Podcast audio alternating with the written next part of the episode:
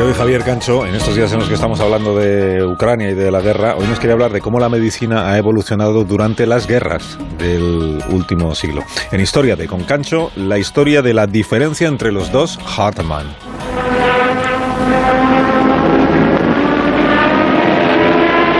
Tal Eric Hartmann se le atribuye el derribo de 352 aviones aliados durante la Segunda Guerra Mundial.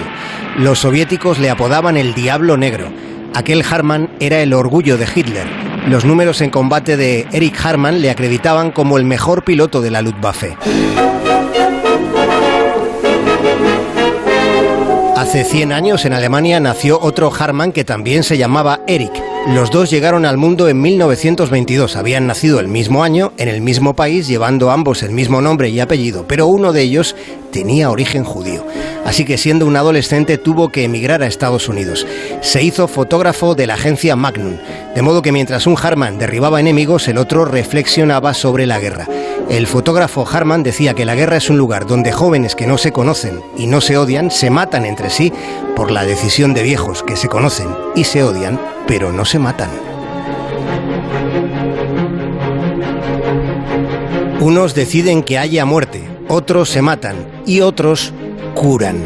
Acuérdense de lo de Florence Nightingale cuando aprendió en el Hospital Militar de Scutari en Turquía a analizar datos y se percató de que la causa de 16.000 de las 18.000 muertes registradas en aquel hospital no fueron las heridas, fue la falta de higiene. Recuerden cómo Marie Curie entendió que era mejor llevar el hospital al frente de batalla en vez de transportar a los heridos hasta el hospital.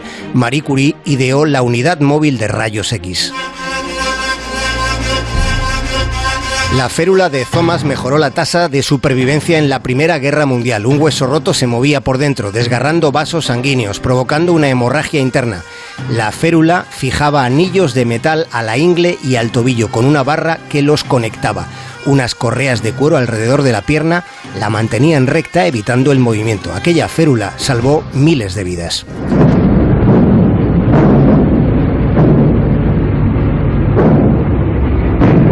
Pioneros tratamientos del cirujano Archibald McIndoe marcaron la diferencia entre la vida y la muerte de cientos de jóvenes en la Segunda Guerra Mundial. Practicó nuevos métodos quirúrgicos reparando la piel dañada.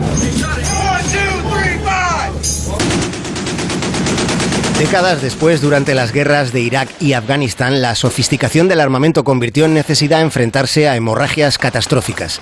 La medicina empezó a emplear entonces unos apósitos hemostáticos que contienen un ingrediente insólito. Se trata de caparazón de marisco molido. Previamente se había descubierto que esos caparazones contienen unas moléculas que crean una película que puede emplearse para detener la pérdida de sangre. Cuando la solución entra en contacto con el área afectada, la sangre rápidamente comienza a coagularse, taponando la herida.